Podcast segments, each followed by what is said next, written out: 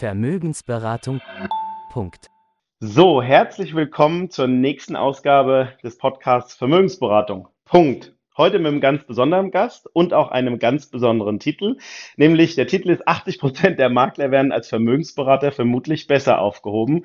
Und welchen Gast kann man sich da besser vorstellen als meinen lieben Freund Tino Srabak? Tino, herzlich willkommen. Hallo Tim, danke für die Einladung. Freut mich, dass du endlich mit einem Podcast angefangen hast und ich freue mich sehr dabei zu sein. Ich freue mich mindestens genauso viel. Ich will gar nicht lange Vorrede machen, aber trotzdem möchte ich gerne sagen, wie wir uns kennengelernt haben, nämlich ganz, heute würde man wahrscheinlich sagen, klassisch über Facebook. Nämlich, ich habe ja schon länger immer mal was gepostet und ähm, dann ist das passiert, was oft passiert, nämlich die Makler haben sich draufgestürzt und dann gab es auf einmal einen, der hat dagegen gehalten, also gegen den Makler. Der hat geschrieben, hey, pass auf, du bist zwar Makler, aber du redest Unsinn.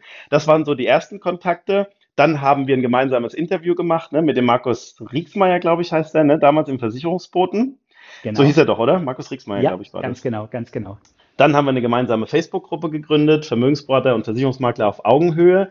Und viele, viele positive Gespräche sind entstanden. Ich würde jetzt nicht ja. sagen, dass das Kriegsball der Branche begraben ist, aber ich würde sagen, wir haben es doch geschafft, ähm, für einen gewissen Waffenstillstand zu sorgen. Ich, ne? ich habe so das gleiche sagen. Gefühl, Tim. Also ich, also auf jeden Fall würde ich sagen, so in unserer Bubble ist, also würde ich sagen, ist mehr Ruhe eingekehrt. Da ist doch jetzt ein bisschen mehr Respekt von beiden Seiten. Also ähm, ich, ich würde schon sagen, vorher war das doch so, dass er der Makler, Vermögensberater, jeder so in seiner Welt gelebt hat, aber so durch unsere Gruppe und unsere Facebook-Reichweite jetzt doch es schon also dazu gekommen ist, dass doch einige Vermögensberater auch mit Maklern sprechen, auch Freundschaften entstanden sind und umgekehrt und damit auch einfach auch der Respekt gestiegen ist. Also in meiner Bubble kann ich das auf jeden Fall so bestätigen. Und das sehe ich auch so. Und das hat sogar dazu geführt, dass es wahrscheinlich keinen Makler gibt, der eine größere Fangemeinde unter den Vermögensberatern äh, hat als du. Und Danke sehr.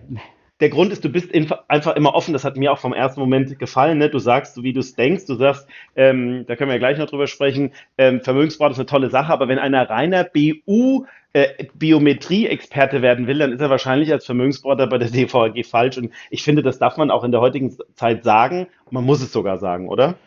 Also da, damit absolut genauso ist es auch. Man muss halt einfach sagen, weißt du, es ist ein, ein, Beruf, den wir haben, es ist ein Job, den wir haben und in einem Job kann sich auch mal was verändern, wo man sagt, hey, ich fühle mich doch in dem Bereich wohl und wenn ich das in meiner Firma, wo ich bin, nicht machen kann, dann lohnt es sich halt auch mal, ähm, die Firma zu wechseln. Leider findet es ja immer nur in eine Richtung statt und das kommen wir auch gleich mal zu deinem, äh, zu deinem, zu deiner Überschrift, ähm, zu dem, was ich immer sage. Meistens oder eigentlich fast nur findet ja ein Wechsel statt, dass ein Vermögensberater Makler wird, aber sehr, sehr selten, dass ein Makler Vermögensberater wird. Ähm, das ist für die meisten Versicherungsmakler unvorstellbar. In meinen Augen leider, weil ich eben wirklich der Meinung bin, dass sehr, sehr viele Versicherungsmakler, das können 80 Prozent auch wirklich sein, vielleicht sind es auch nur 70 Prozent, ähm, in einer Struktur, in einer Struktur deutlich besser aufgehoben werden als diese Tätigkeit als freier Versicherungsmakler. Und wenn ich das gleich mal vorwegnehmen darf, du sagst das ja nicht einfach so, sondern du hast ja selber mal bei der DVAG, sagen wir mal, die ersten Schritte gelernt. Ne? Du hast hier beraten, verkaufen, wie man es auch immer nennen möchte, gelernt, oder? Absolut. Also ist es schon wirklich sehr, sehr lange her. Ich glaube, wir beide haben so, so ungefähr zu einer gleichen Zeit angefangen. Bei mir war das 1999. Mhm. Ähm, da, da, war der Vertrieb und auch noch Strukturvertriebe nochmal eine andere Welt als heute. Da hat sich schon vieles zum Besseren gewandelt. Und von 99 bis 2003 war ich bei der DVAG. Und ohne die DVAG ähm, würde ich heute nicht da stehen, wo ich stehe. Und äh, das ist spannend, sehr offene Worte. Und äh, hat es dir auch, äh, sagen wir mal, was gebracht, was deine, deine verkäuferischen und Beratungsfähigkeiten gebracht hat? Also ich sage jetzt mal, wie man Produkte an den Mann bringt. Ich sage das bewusst mal so ein bisschen provokativ das ist doch das A und O. Und ich finde es schade, dass man darüber auch heute ähm, noch nicht so offen drüber reden kann, weil es ist ja immer so negativ behaftet, dieses Verkaufen. Aber ähm, die meisten Versicherungsprodukte werden nach wie vor verkauft. Da muss man das auch lernen. Was bringt das davon, wenn ich einen Kunde ewig berate, ihn aber nicht dazu bringe, Mensch, jetzt musst du aber mal unten rechts eine Unterschrift leisten. Das habe ich definitiv bei der DVOG gelernt. Wie geht man mit Kunden um? Wie geht man mit Einwände um? Wie berät man richtig? Ähm, ich hatte das Glück, dass ich von zu Hause aus schon Verkauf von immer gekannt habe. Mein Vater war auch 30 Jahre lang selbstständiger Handelsvertreter für Bauelemente. Da habe ich dann viel von meinem Vater schon gelernt, so wie er mit Kunden umgeht. Aber dann das richtige Handwerkszeug, das hat mir die DVG an die Hand gegeben. Mhm. Ich kenne das jetzt nur von der anderen Seite. Also für mich ist das normal, es so zu lernen. Und ich war ja schon auch auf Messen der Fondsfinanz. Und was ich da so ein bisschen erschreckend fand, erstmal gibt es das einmal oder vielleicht zweimal im Jahr. Und dann ist das aber ganz anders als bei uns, sondern da sind dann die Versicherungen mit ihren Ständen, haben, halten ihre Hochglanzprospekte hoch und sagen, wir haben das tollste Produkt. Und ich habe mich immer gefragt, aber deswegen weiß ich doch als Vermittler noch lange nicht, und das ist ja der Job eines Vermittlers meiner Meinung nach, die Sprache der Versicherung in die Kundensprache zu übersetzen, dass das, was der Kunde also was du gerade gesagt hast, dass der Kunde das Mhm. Produkt dann auch am Ende des Tages kaufen will und auch behält, das ist ja in unserer Ja, Branche auch wichtig. ähm, absolut. Okay, ähm, ich habe gleich noch eine andere Frage, weil du hast es ja jetzt so gesagt und da müssen wir natürlich gleich drüber sprechen, weil äh, wie sollte denn der Makler jemals darüber nachdenken, zu DVAG zu gehen? Weil, ich sag, ich schmeiß noch was in den Ring, du hast doch viel mehr Provisionen, das, äh, ähm, ne, als Makler. Das äh, war auch irgendwann mal Thema und das werde ich nie vergessen, wie du sofort darunter geschrieben hast in unter einen Post von mir. Ja, Moment, aber äh, die die Musik wird ja am, am, am Ende des Tages äh, entschieden, ne? Also am, nach den Kosten. Und ähm, du Ja. hast dann damals geschrieben, der Vermögens der Versicherungsmakler hat viel höhere Kosten. Kannst du dazu mal was sagen? Ach, das ist doch immer, das ist, da geht, da merkst du doch schon, wie, wie kleingeistig die diese Diskussion ist. Inwiefern ist es denn kriegsentscheidend, ob ich jetzt ähm, ähm, 15% Provision für eine Haftpflichtversicherung bekomme oder ob ich 25% Pro, ähm, ähm, ähm, bekomme. Am Ende, ich kann doch, also ich kann doch mein, mein, Essen bezahle ich doch, also am Ende, ne, nach Abzug der Kosten und nachdem ich auch noch das Finanzamt bedient habe. Das ist doch das Relevante. Und wenn ich in, bei der DVAG bin oder von mir aus auch bei der Allianz in, bei der Ausschließlichkeit, dann habe ich ja einfach eine andere Kostenstruktur. Ähm, umso kleiner ich als Makler bin, umso größer sind ja in der Regel auch die Kosten, außer ich schließe mich dann ähm, wieder einem Maklerpool an, der dann wieder gewisse Sachen ähm, abnimmt. Aber als Makler, ich finde die Schwierigkeit als Makler ist ja erstmal, und ich muss auch sagen, also ähm, ich bin jetzt ja schon lang Versicherungsmakler und letztes Jahr habe ich so eine kleine Consulting-Firma gegründet und ähm, ja, ich coache jetzt, ich helfe jetzt auch ein paar Leuten, die von der Ausschließlichkeit Makler werden, sich mal zu, zurechtzufinden. Und Tim, ich sage dir eins, das ist, das ist so spannend, ähm, wenn jetzt jemand von der Allianz oder auch von der DVAG sagt, ich will jetzt Makler werden, ich war jetzt lang genug dabei und freue mich, die, die wissen gar nicht, wo sie anfangen sollen. Die verzetteln sich alle und beschäftigen sich mit alles, weil alles neu und so spannend ist und wollen alles ausprobieren. Dann wird da noch ein Coaching gebucht, dann buche ich das noch. Was die meisten dann auch vergessen, hey, ihr müsst auch mal Geld verdienen. Und das ist natürlich die, die, die Gefahr als Versicherungsmakler. Naja, womit fange ich denn an? Oh, ich kann ja plötzlich auch noch Immobilien anbie äh, anbieten. Oh, es gibt ja hier eine Fondsfinanz, aber Blau direkt als Maklerpool ist ja auch toll. Ähm, oh, da gibt's ja noch ein Coaching zum Beispiel von einem Wladimir, da lerne ich noch mehr. Und oh, ich kann ja aber auch noch Leute anbinden, die, denen bringe ich auch was bei. Also die meisten Makler und nur wenige kriegen das später auch mal wieder hin, fangen an, sich zu verzetteln wollen auf vielen Hochzeiten tanzen ähm, und wissen einfach nicht genau, was ist denn mein Weg. Und das ist eben der große Vorteil in einem Strukturvertrieb oder auch in einer Ausschließlichkeit. Du kriegst halt links und rechts Grenzen gesetzt und weißt, was du zu tun hast. Und das, dieses kein, sich nicht strukturieren zu können, ist in meinen Augen ein ganz, ganz großes Problem von vielen kleinen und mittelständischen Versicherungsmaklern.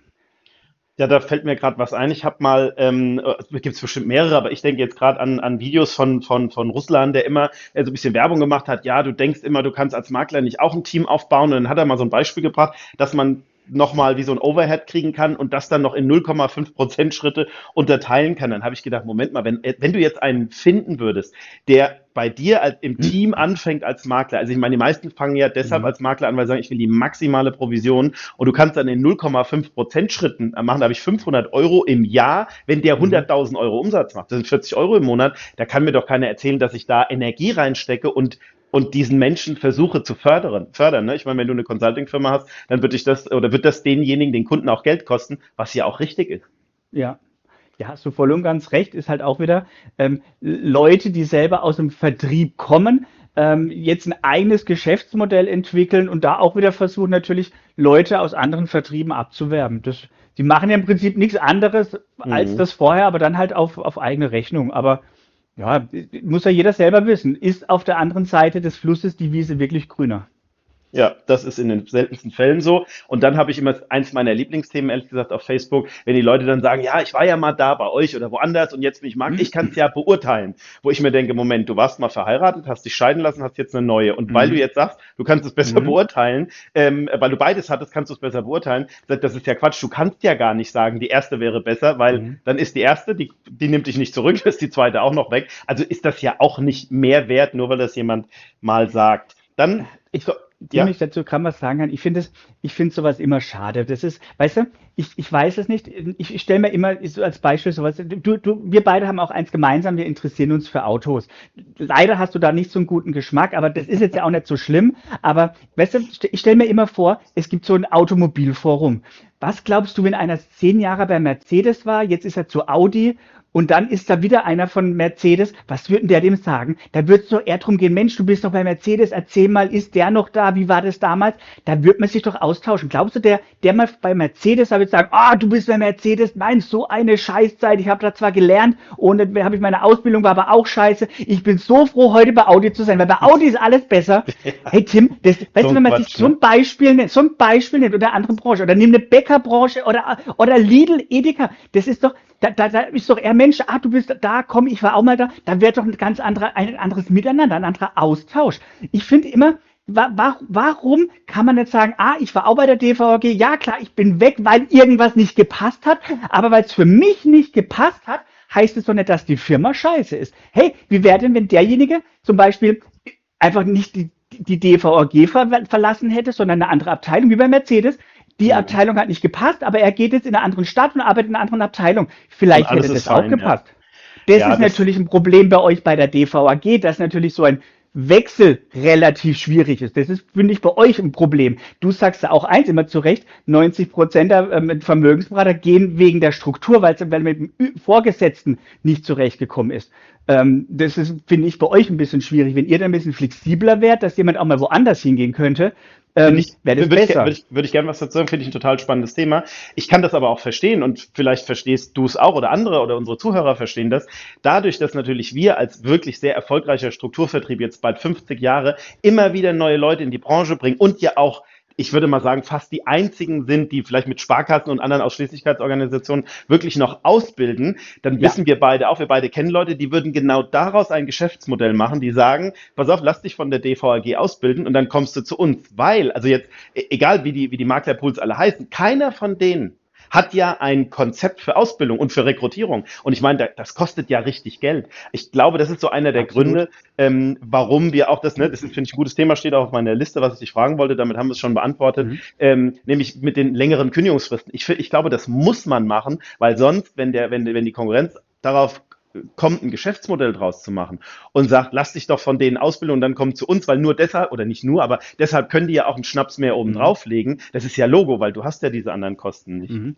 Ähm, Ich meine aber was anderes, Tim. Ich meine, ich finde, also wa- was, wenn wenn ich jetzt ähm, ähm, Reinfried Pohl Junior wäre, ähm, ich würde es leichter machen, dass du innerhalb einer DVAG wechseln kannst. Ich, warum bin ich gegangen? Das war ja das Gleiche. Mein damaliger Ausbildungsleiter, mit dem ich super gut zurechtgekommen bin, der ist weggegangen und der mir dann vorgesetzt war, ja, mit dem bin ich nicht zurechtgekommen. Das hat einfach nicht funktioniert. Ähm, und das habe ich auch mehrfach gesagt, aber das ist halt dann so. Dann wollte sich der Direktionsleiter ein bisschen mehr um mich kümmern, aber wie es meistens so ist, ist nichts passiert. Hätte ich da die Möglichkeit gehabt, und es gab auch bei mir damals schon in der Nachbarschaft ähm, ähm, andere Vermögensberater, zu denen ich aufgesehen habe, hätte es da eine Möglichkeit zu geben, dass ich woanders hingehe, hm, gäbe es eine Chance, dass ich heute noch da wäre. Ja, das kann ich verstehen. Ich verstehe natürlich auch die andere Seite, dass das irgendwie der Kern, die DNA eines Vertriebes, eines Strukturvertriebes ist, weil sonst entstehen wahrscheinlich auch schnell irgendwelche Erpressungen. Das funktioniert in beide Mhm. Richtungen. Manchmal muss man wahrscheinlich mit Ja, bestimmten Themen sein. leben. Aber ich kann nochmal, kein System ist perfekt. Das merken wir in der Bundesregierung, also in, in, in diesem, in, in, unserem Land ja auch, dass Mhm. nicht perfekt ist. Ich verstehe das, keine Frage. Und manchmal ist es auch einfach unglücklich. Da sind sich alle einig. Ich finde nur noch mal eins und dann mal zurückzukehren. Ich finde eins wirklich schade. Und wenn es da eine Chance gibt, dass wir da noch nicht in unserer Bubble ein bisschen was verändern, sondern mal generell. Warum ist immer dieses Gegeneinander? Das, es Mhm. geht ja auch weiter. Es ist ja auch so, also meistens würde ich sagen, wenn einer bei einer Allianz war und er ist danach bei der WWK, ist ja auch meistens so, oh, bei der WWK ist alles toller. Ähm, und, und also du hast ja auch dann eben dieses Vertrieb gegen Ausschließlichkeit, Strukturvertrieb, Maklerwelt. Es ist, wir lesen es doch andauernd ähm, ähm, in den verschiedenen Foren und ich finde es schlimme, oftmals können auch einfach Kunden mitlesen. Ich denke immer, wenn das ein, ein, Kunde von außen mitliest, wie hier die Allianz gegen die DVG, wir Makler hauptsächlich gegen die DVG, die DVG dann wieder genauso pissig zurück ist, dann nicht mehr, mein Gott, wenn da Kunden mitlesen, hey, das ist, das ist mir so unangenehm und peinlich. Absolut. Wirklich absolut. Ähm, äh, es Aber es ist nur in unserer Branche so. Es ist, ja. Ich kann mir keine andere Branche vorstellen. Nochmal, nimm mal ein Autobeispiel. Dass jemand, der mal bei BMW war, zu Porsche geht gesagt? oder umgekehrt so redet. Ich, ich verstehe es nicht. Ich, ich, ich, ich stelle mal eine Theorie in den Raum. Ne? Warum ist das so? Vor allem das Feindbild DVAG. Ich glaube, du kannst ja sagen, was du davon von hältst. Ich glaube, dass Umdecken vor allem auch viel einfacher ist als Bedarf wecken und eindecken. So, und wenn du jetzt natürlich auf einen Kunden triffst, der DVAG, und jetzt ist egal wer, ja. Und die DVG kann, ich sage jetzt einfach mhm. salopp, am besten eindecken, also Bedarf wecken und eindecken. Und du ja. weißt, wenn du jetzt da hinkommst brauchst du in Anführungsstrichen nur noch umdecken, hey, die BU ist günstiger und das ist billiger und das mhm. ist äh, besser, dann ist das natürlich deutlich einfacher. Mhm. Und dann passiert das, was immer passiert, wenn du bestimmte Dinge gerne ja, hören willst. Wenn jemand sagt, Tino, für dein Alter siehst du aber noch toll aus, dann sagst du, mm ja, das nehme ich mal so hin. Und so ist natürlich auch, wenn du weißt, DVG, alles Schrottprodukte, dann mhm. gehst du dann natürlich, dann hörst du das gerne und sagst, da kann ich schön ohne schlechtes Gewissen alles umdecken. Ich glaube wirklich, dass das so ein ganz trivialer Grund ist, der zumindest eine große Rolle dabei spielt gibt es nichts hinzuzufügen. Da, da, da könnte man sogar eine ewige Diskussion führen, ob das nicht vielleicht sogar ein Fehler im System ist mit, mit, die, äh, mit dieser Vergütung. Ne? Ähm, aber ja, so ist es. Es muss ja auch, oder die meisten Makler oder Vertriebler müssen ja auch dann irgendwie Geld verdienen. Das, das siehst du ja immer im Durchschnittseinkommen. Also du, wann kannst du ehrlich beraten? Umso ähm, finanziell unabhängiger du bist, umso einfacher, neutraler und ehrlicher kannst du ja beraten, wenn, wenn ich noch weiß, ich muss die Miete von letztem Monat bezahlen oder meine Ex-Frau kriegt es noch Unterhalt, ähm, wie, wie ehrlich und gut kann ich dann beraten? Dann muss ich schon wirklich ein moralisch einwandfreier Mensch sein, um dann nicht doch zu sagen, ach komm, die Riester-Rente, die decke ich jetzt noch um. Ja, oder noch schlimmer bei den Gesundheitsfragen, ach komm, das mit dem Rücken lassen wir weg und dann hast du da so, ein, so, ein, so eine Bombe im Keller. Mhm. Ähm, ich würde gerne zum nächsten Thema kommen ähm, und das ist, glaube ich, eines deiner Lieblingsthemen, nämlich du bist ja bekannt dafür, dass du weißt, wie man Bestände kauft. Ne? Der Makler kann ja seine Bestände verkaufen und äh, wir, also ich weiß, äh, nur von der DVAG kenne ich natürlich die, da ist es eine Altersregelung, dass du deinen ja. Bestand, deine Kunden weitergeben kannst und kriegst dann, wenn das gut gepflegt ist, also mein, bei meinem Kundenstamm weiß ich, ist er gut gepflegt und auch äh, da ist mhm. alle Daten vorhanden, da gibt es bis zum Fünffachen der Jahresbestandsfolgeprovision, wie man das auch immer nennen will. Wie ja. ist denn das beim, beim freien Versicherungsmakler? Ja, ähm, also da hat sich jetzt auch vieles verändert. Also es ist deutlich teurer geworden. In der Tat, das ist mein Steckenpferd schon seit 15 Jahren. Wachstum durch Zukauf. Ähm, da, da, ja, das liegt mir. Also als Versicherungsmakler ähm, kannst du so ganz lapidar deine, dein, dein Kundenbestand verkaufen. Also das ist auch nur die halbe Wahrheit. Ich, ich mache mich da manchmal über die Leute lustig, wenn ich sage, die Kunden gehören dir. Naja, nee, die Kunden gehören immer der Versicherungsgesellschaft. Aber du kannst den Cottageanspruch, das ist ja das Wesentliche, du kannst einen Cottageanspruch weiterverkaufen. Also wenn ich mir jetzt was aufgebaut habe mit 500 Kunden und ich habe aus diesen 500 Kunden eine jährliche Einnahme in Höhe von 100.000 Euro, dann kann ich ähm, ähm, diese, diesen Kundenbestand, diese Cottagenanspruch, äh, Cottageanspruch kann ich weiterverkaufen. Ähm, was wird da am Markt bezahlt? Ähm, also als ich angefangen habe, da war noch so üblich so 1,5 bis das Zweifache. Das würde ich sagen, hat sich jetzt aber schon verdoppelt. Also aktuell muss ich schon sagen, wird am Markt also Faktor 3 ist eher das unterste, bis Faktor 4 wird bezahlt. Also auf die laufende Vergütung. Das ist das, was ich jetzt ungefähr sagen würde, wäre marktüblich. Und wovon ist es abhängig? Naja, das ist von verschiedenen Faktoren abhängig. Ich würde ähm, erstmal sagen, naja, was für ein Kundenklientel hast du? Ähm, umso exklusiver das Kundenklientel, umso wertvoller dein Bestand. Dann hängt es davon ab, auch wie viele Anbindungen habe ich, also wie viele, mit wie vielen Versicherungsgesellschaften arbeite ich zusammen. Umso weniger Anbindungen, umso weniger Arbeit ähm, ähm die Übertragung. Dann auch, was für ein Versicherungsbestand ist es? Ist, ist fünf, habe ich 50 Prozent Kfz-Anteil oder habe ich nur 5 Prozent Kfz-Anteil? Ähm, habe ich viele private Krankenversicherungen, wo einfach auch wenig Arbeit ist? Ähm, und was natürlich sehr langlaufend ist, dann ist es auch nochmal wertvoller. Also an diesen Faktoren würde ich das abhängig, würde ich das abhängig machen. Also im Prinzip so ein bisschen wie bei uns. Man könnte fast sagen, weil ich kannte es auch noch so, wie du es gesagt hast, ne, dass manchmal nur das 1,5-fache bis 2-fache, wenn jetzt das 3, 4, 5-fache gezahlt wird, kann man ja fast sagen, dass man sich an uns orientiert hat, was das betrifft. Natürlich mit dem Unterschied, dass du es da mhm. frei verkaufen kannst, während es hier natürlich ist ja klar, innerhalb der DVAG bleiben muss, wobei ich immer schmunzeln muss, wenn jemand sagt, der Kunde gehört demjenigen. Da habe ich immer gedacht, ich habe noch nie einen Kunden gesehen, der, hat gesagt, der gesagt hat, ich gehöre demjenigen, sondern Nein. Kunden sind frei und dürfen das völlig entscheiden. Aber ich glaube, wir wissen ja, was gemeint ja. ist. Weißt du, Tim, nochmal, es hat ja beides Vor- und Nachteile. Dafür, ähm, ähm, also du bist Handelsvertreter und hast damit aber auch einen gewissen Anspruch. Ne? Entweder du hast einen Ausgleichsanspruch ähm, ähm, oder du, du kannst den Kundenbestand intern weitergeben.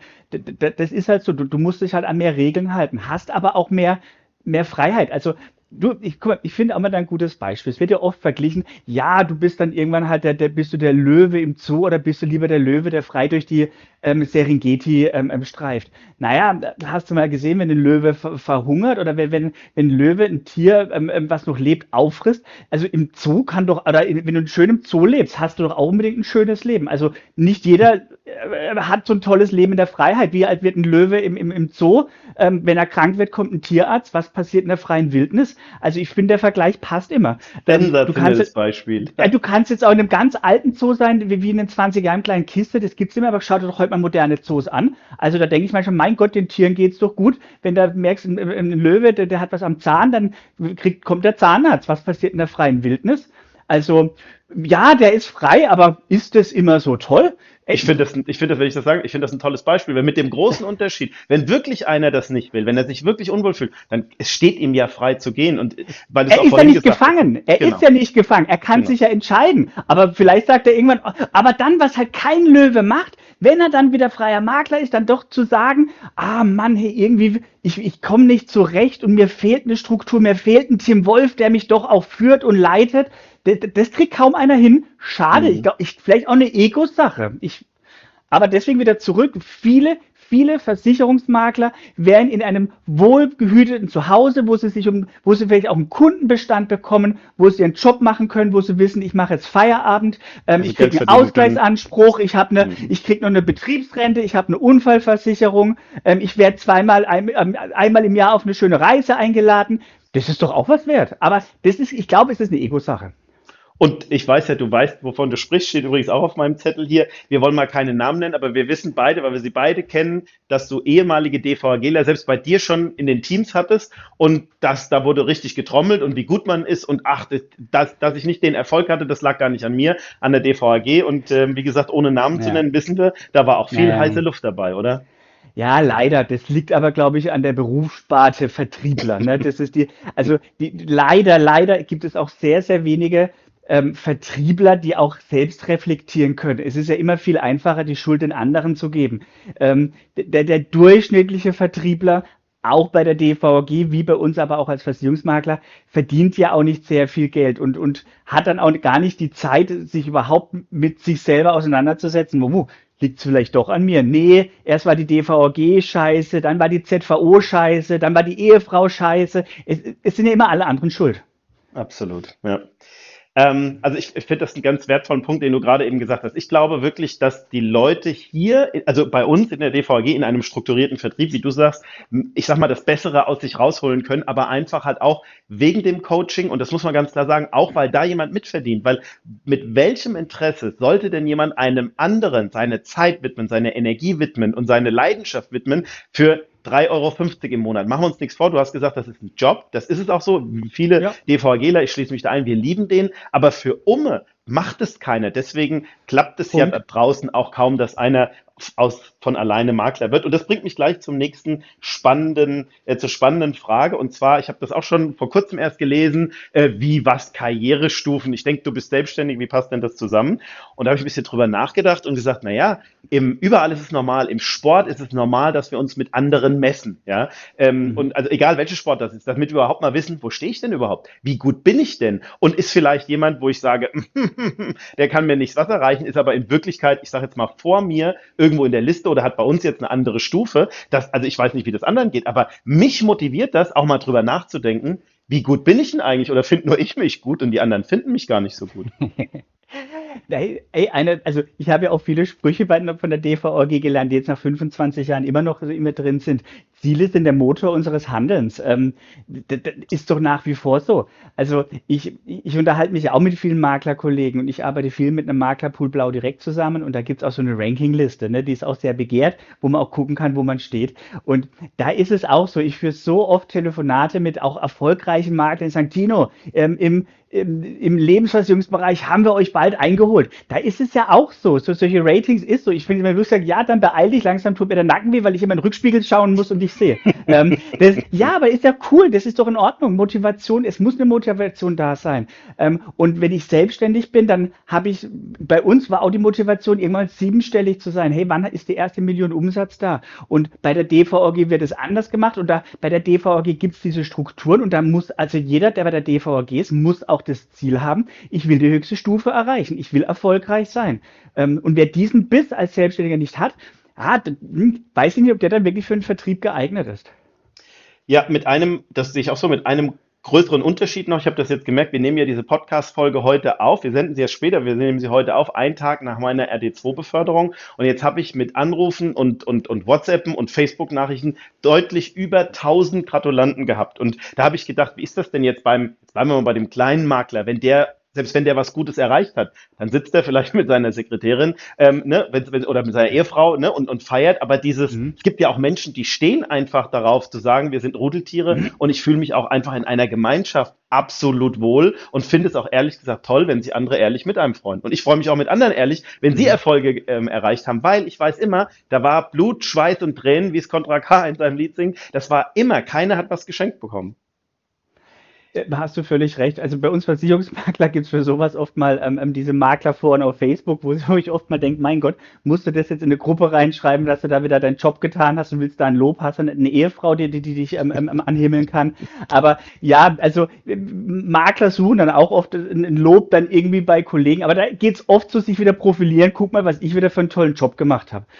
Ah, ja. Kannst du nicht mehr hören. Nächstes Thema, was ich, wo ich im ersten Moment sagen würde, da punktet der Makler nämlich das Thema, du hast viel mehr Gesellschaften. Da stellt sich ja. natürlich jetzt erstmal die Frage, wie viele Gesellschaften denn? Ne? Also wie ist es denn wirklich in der Praxis? Wie viele Gesellschaften vermittelt der Makler? Sucht er sich Lieblingsgesellschaften und Produkte aus? Und dann natürlich auch die Frage, die ich mir stelle, wenn ich jetzt heute eine Haftpflicht mir angucke und sehe mir irgendwelche Tests an, dann kriegen von 100 getesteten Produkten mittlerweile 92 ein sehr gut bis gut. Das war vor 20 Jahren zugegebenermaßen nicht so, aber heute, und ich denke mir immer, das greift so ein bisschen die DNA des Maklers schon so ein bisschen an, oder? Ja, selbstverständlich. Also, ähm, die, also wo fange ich an? Die meisten guten, erfolgreichen Makler, die ich kenne, die haben in der Tat, du hast, wenn du nicht, jetzt nicht groß auf was spezialisiert bist, hast du deine Lieblinge. Aber auch wenn du spezialisiert bist, also BU, Berufsunfähigkeit ist ein gutes Beispiel. Wenn du dich jetzt damit zum Beispiel mit dem Tobias Biel unterhältst, da würde ich auch sagen, dass er, dass er ähm, fünf oder sagen wir 80 Prozent seiner Verträge geht an fünf Versicherer, wo er die Prozesse kennt und wo er weiß, wie es funktioniert. In, in drei Jahren werden es wahrscheinlich, werden zwei Gesellschaften ausgetauscht, weil es dann wieder andere sind. Aber du hast schon deine Lieblinge, wo du weißt, ähm, es funktioniert. Weil was bringt's mir? Das haben wir auch häufig. Es kommt ein neuer Versicherer am Markt, der bringt ein Billigprodukt raus oder ein, ein, ein günstiges Produkt mit Top-Leistungen. Ähm, naja, was passiert in ein paar Jahren? Ähm, wie soll das auch finanziert werden? Also dann würde irgendeiner, irgendein Aktuar macht ja dann irgendwo ein Fehler. Und, und daher, es gibt Makler, ich kenne die Makler, die absolut tief drin sind und nur Bedingungen lesen, die können aber nicht verkaufen. Die, die, hm. die, die, sind, die haben ein Wissen ohne Ende, aber die krebsen dann halt mit 20.000 Euro Jahresumsatz rum. Ja, das ist natürlich, aber es ist immer, die Menge macht das Gift, ne? Wenn du zu viel von dem einen hast, zu wenig von dem anderen, das nützt ja nichts, das, was ich vorhin gesagt habe, wenn du es nicht mhm. in Kundensprache übersetzen mhm. kannst, weil es nützt ja nichts, wenn du der Cleverste bist und keiner weiß es, ne? weil du es keinem erzählen kannst. Ähm, aber ist es denn nicht so, dass die, dass die, das liest man doch immer, die DVG hat nur Schrottprodukte. Ich meine, ich weiß, du bist nicht in Produkten, wir beide brauchen nicht über Produkte ja, das, sprechen. Also, das war, das war eine Bedingung von mir, dass du nicht zu sehr in die Bedingungen reingehst, weil da bin ich schon länger raus. Aber ich kann jetzt eins sagen. Jetzt lassen wir mal, okay, ähm, jetzt mal von oben herab und neutral. Ähm, jetzt gibt es einen, einen, Makler. Ähm, ein Kunde hat alle hat zehn Verträge bei einem Makler und hat zehn Verträge bei einem Vermögensberater. Ähm, und es sind die gleichen, die, die gleichen Produkte: Hausrathaftpflicht, Rechtsschutz, eine Riester-Rente, Krankenzusatz, alles Mögliche. Und der Makler hat einen guten Job gemacht und der Vermögensberater hat einen guten Job gemacht. Dann würde ich, dann würde ich sagen, dass der Kunde beim Makler wahrscheinlich ein paar Euro spart. So, und jetzt kommen wir aber wieder, wie sieht es denn in der Realität aus? Ähm, was ich halt sagen muss, welcher Versicherungsmakler macht denn wirklich so eine, also so eine wirkliche Vermögensberatung? Welcher Versicherungsmakler bietet denn ein Girokonto an? Welcher Versicherungsmakler ähm, betreut aktiv ein Investmentdepot? Welcher Versicherungsmakler bietet auch noch Bausparen an und macht dann auch noch die Baufinanzierung? Ich glaube, das, das machen wenige. Die, die, die meisten Versicherungsmakler heutzutage kümmern sich um den Versicherungsbereich und sagen, wenn du einen Fondssparplan machen willst, dann mach das bei der ING. Ähm, Finanzierung ähm, habe ich einen Freund, der kann das auch machen Und ich glaube einfach, das Wichtige ist doch, wenn man es mal gerade vom Privatkunden ausgeht, dass er einen Ansprechpartner hat, der sich wirklich drum kümmert, wo man weiß, hey, da kümmere ich mich drum und das hat seinen Preis. Ähm, da, dann kostet halt die Hausrate 15 Euro mehr, dann kostet die Kfz-Versicherung 30 Euro mehr. Ist das denn relevant? Interessiert das denn den Kunden? Ist dem Kunden denn wirklich wichtig, ich will das günstigste haben, nein, dann soll er es doch selber machen. Aber wenn ein Kunde sagt, ich habe von Versicherung keine Ahnung, ich habe auch von Investment wenig Ahnung, ich brauche jemanden, der an meiner Seite ist, der sich drum, um mich kümmert, dann kostet das halt ein paar Euro. Und interessiert es wirklich den Kunden, ob es 20 Euro günstiger geht? Oder interessiert es nur uns wieder in unserer Bubble? Weil wir dann wieder sagen können, ach, aber hier und da, naja, Hauptsache der Kunde hat doch eine Haftpflicht. Hauptsache der Kunde hat eine Riester-Rente und er hat eine Zahnversicherung. Weil von sich aus selber, welcher Kunde weiß denn, was er braucht? Ja, das ist, und da glaube ich einfach, ist einfach, ihr seid bei der Vermögensberatung, weil er aber auch, auch wirklich den, den klassischen Privatkunden sehr stark im Augenmerk habt. Ihr macht es wieder in der Struktur vom System her mit der Analyse. Ihr guckt euch die Sachen an und deine Aufgabe ist es ja, dass der Kunde die Versicherung hat, aber dass er auch Vermögensaufbau hat. Und ja. ich glaube, wir Versicherungsmakler haben da doch eher meistens im Blickpunkt ähm, ähm, auf die Versicherungen. Und ich glaube, es gibt vielleicht maximal fünf Prozent aller Versicherungsmakler, die auch wirklich dieses Vollumfängliche machen. Das gibt's einfach wenig. Und ich finde, für den Kunden ist das A und O, dass er einen Ansprechpartner hat, der sich wirklich vollumfänglich um seine Sachen kümmert. Absolut. Außerdem, was ich in der Branche immer schade finde, aber ich glaube, jeder Zuhörer merkt schon, warum wir beide uns gut verstehen, dass wir beide der Meinung sind, die andere Seite macht einen guten Job, wenn sie es mit der nötigen Ethik und Moral macht. Jeder hat seine eigenen Vorteile. Ähm, aber es ist doch wichtig, dass wir, dass, dass man nicht so sehr aufeinander, aufeinander einbasht ähm, und, und, und Stress macht. Und der eine Kunde, der baut halt Vermögen auf, so wie du es gerade gesagt hast, ne, mit, weil er eben auch mhm. Fondsspann macht und das nicht weglässt. Und beim Makler lässt es vielleicht weg und dann hat es der Kunde ausgegeben und hat sich noch eine Drohne bei äh, Amazon gekauft. Aber ich glaube, das ist klar, warum wir uns gut verstehen.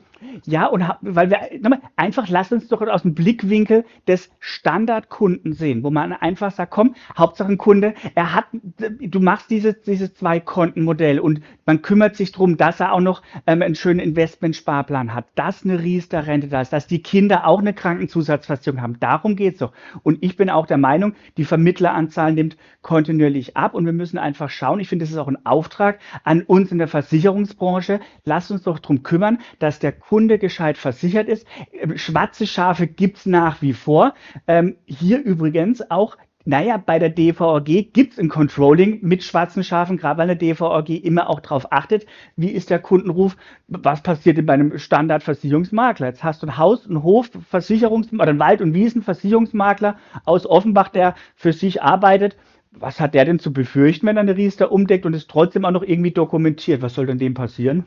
Ich wollte das Thema nicht ansprechen. Also jetzt also bietest du mir natürlich da eine, eine, eine, eine sagt man, also ein offenes Scheunentor. Also das finde ich wirklich, muss man sagen, aber ich möchte da auch, weil ich das so sehe wie du, nicht mit bashen, aber das finde ich das Unverschämteste überhaupt. Ich habe wenn damit ein Makler auf die, auf die Idee kommt, genau, deswegen nehme ich das Thema ja auch auf, wenn der Makler auf die Idee kommt und dann manchmal sagt, ja, bei euch wird umgedeckt, wo ich mir denke, bei uns läuft alles über eine Provisionsabrechnung, es ist ja leicht nachzuweisen, dass es einen Neustauner gibt, während es bei so einem Makler, wie du sagst, es würde ja nicht mal auffallen, wenn der Nein. vielleicht sogar systematisch bei der Allianz was kündigt und es morgens bei der Zürich eindeckt. Niemand würde es merken. Nur bei uns würde man es sehen, weil es ja eben dieses ja. Controlling gibt, wie du sagst. Ja, wie auch bei einer, einer Ausschließlichkeit. Ein Allianzvertreter genau. hat weniger Chancen, Unfug zu machen, als wenn es einer ein freier Makler ist, wo man sagt, oh komm, der hat jetzt, dem habe ich vor Fangen wir doch mal an. Vor, vor 20 Jahren hat er da eine Riester-Rente bekommen und dann haben wir es mal, weil es dann in war, doch die DWS genommen. Der, der Kunde sieht es ja gar nicht groß, es sieht, sieht, toll aus, aber dann hat sich die DWS auch blöd entwickelt. Das machen wir doch wieder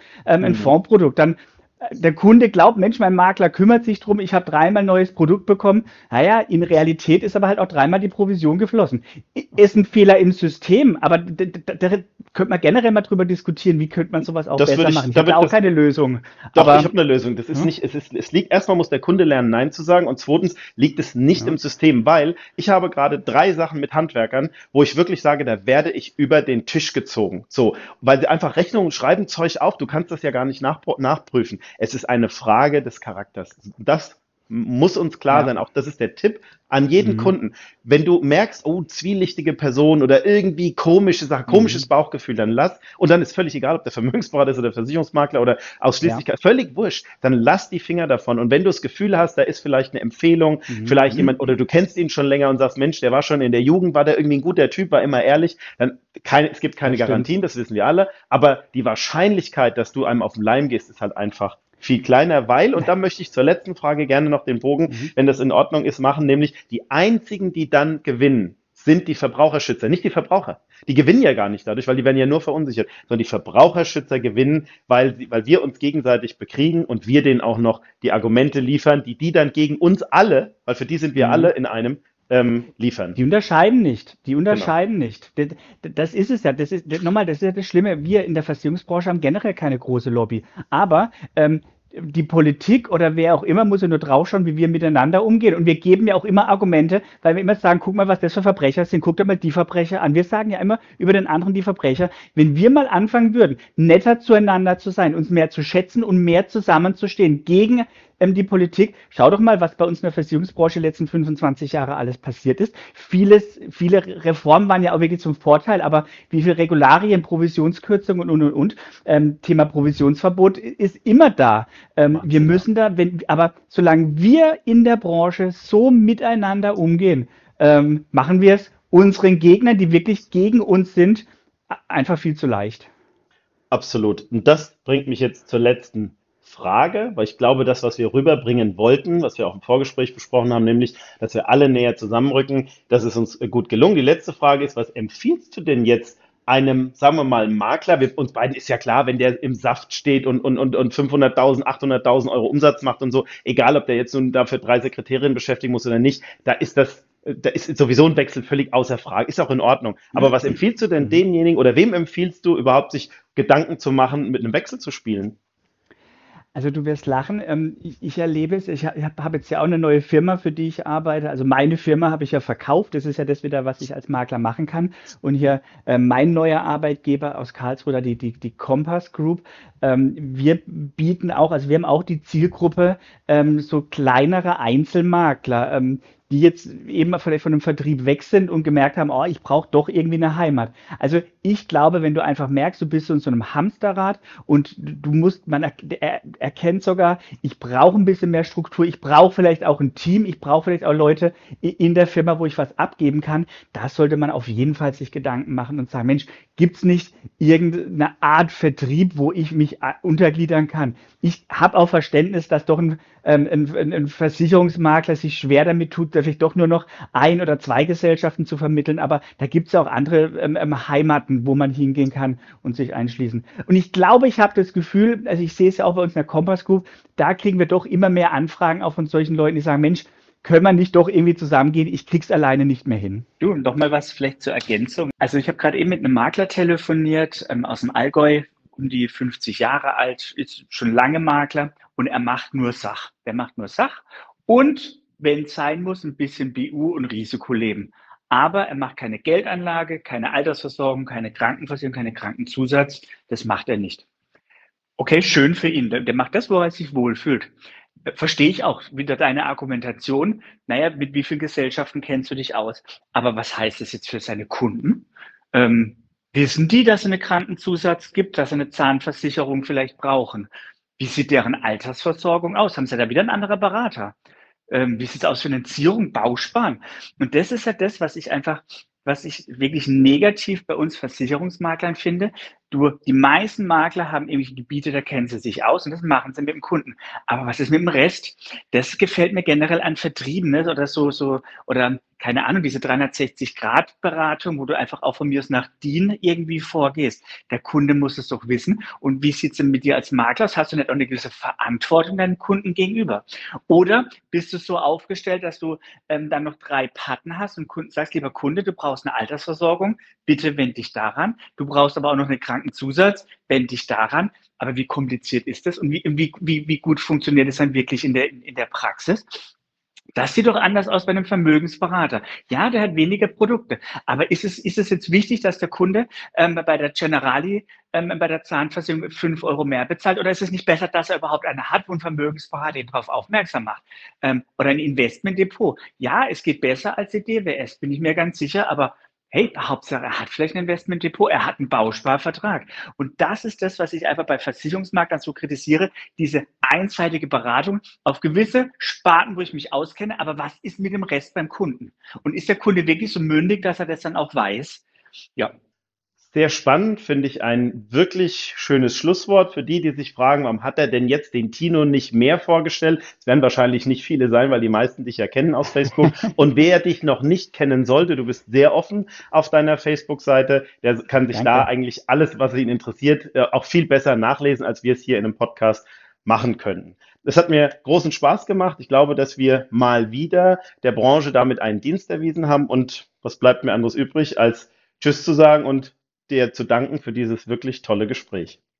Immer wieder schön, sich mit dir zu unterhalten. Und ich, ich hoffe, es, die Leute finden interessant ähm, ähm unsere Meinungen. Das hoffe ich auch. Mach's gut. Bis dann, Tim. Tschüss. Ciao.